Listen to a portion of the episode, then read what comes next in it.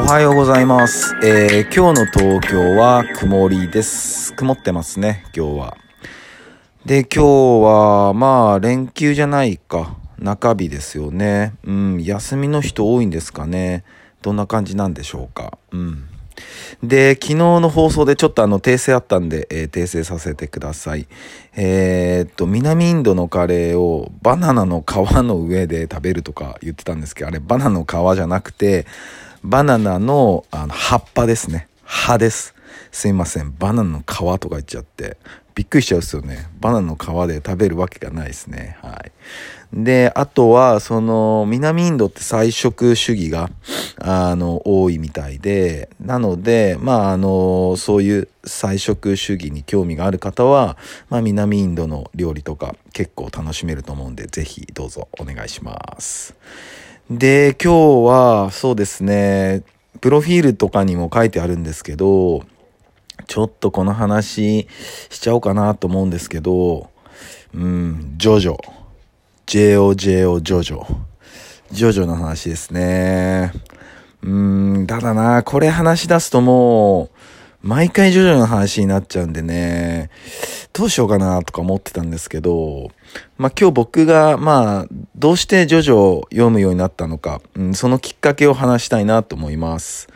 えーっと、まあ、ご存知の方もご存知じゃない方も、えージョジョっていうのは、ジョジョの奇妙な冒険っていう、えーまあ、少年漫画ですね。荒木博彦先生が、え書かれてるやつで、まあ、今なお続いてるんですよね。うん。で、えっと、これの、まあ、ざっくりいくと、えージョジョって部で分かれてるんです。第1部、第2部、第3部、第4部とか言って。うん。で、このジョジョの奇妙な冒険が本当にヒットしたっていうのは、まあ、第3部なんですよね。まあ、えーそれこそ少年週刊ジャンプとかに連載されてて。で、その当時、あの、僕はジョジョは結構読んでなかったんですよね。まだまだ僕も小学生だったんで、ちょっと絵のタッチが大人で、まあなんか、えーまあ、その当時の僕にはちょっと響かなかったっていうか、読んでなくて。で、ずっとそのまま、えー、年月が経って、で、25ぐらいの時かな、幼馴染がすごいジョジョ好きで、で、まあそれは知ってて、で、そのジョジョに、エンヤバーっていう、まあ、敵なんですけど、おばあさんが出てくるんですよね。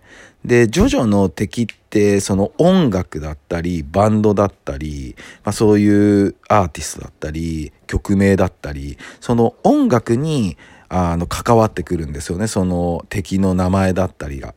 で、それで、エンヤバーっていうのがいるんですよ。で、そこは知ってて。うん。で、あの、まあ、おはぎいるじゃないですか。ボストンテリアのおはぎ、我が家の愛犬を、まあ、飼ってて。で、そしたら、その幼馴染が、いや、イギーじゃんって言ってくるわけですよね。で、イギーって、イギーって何って言ったら、え、知らないのってなって。そしたら、その、まあ、出世作になった第3部ですよね。第3部に、あの、ボストンテリア、味方でね、ボストンテリアの味方が出てくるんですよ。で、イギーっていう名前で、うちハギーじゃないですか。うわ、エンヤバーイって、イギーてってなってくると、あ、もうこれは刑事だ。これはもう読まなきゃダメだと思って、その翌日から読むようになりました。うん。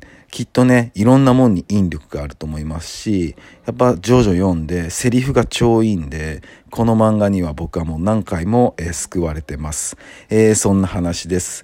またね、なんかタイミングがあったらちょっと話したいなと思うんで、ちょっとと聞いてくれてみんなでジョジョ好きな人いたら、うん、なんか、お便り、こういう話どうですかとか、ちょっとアドバイスいただけたら嬉しいなと思います。えー、そんな感じです。それでは皆さん、今日も一日いい日でありますように、シノビシャス。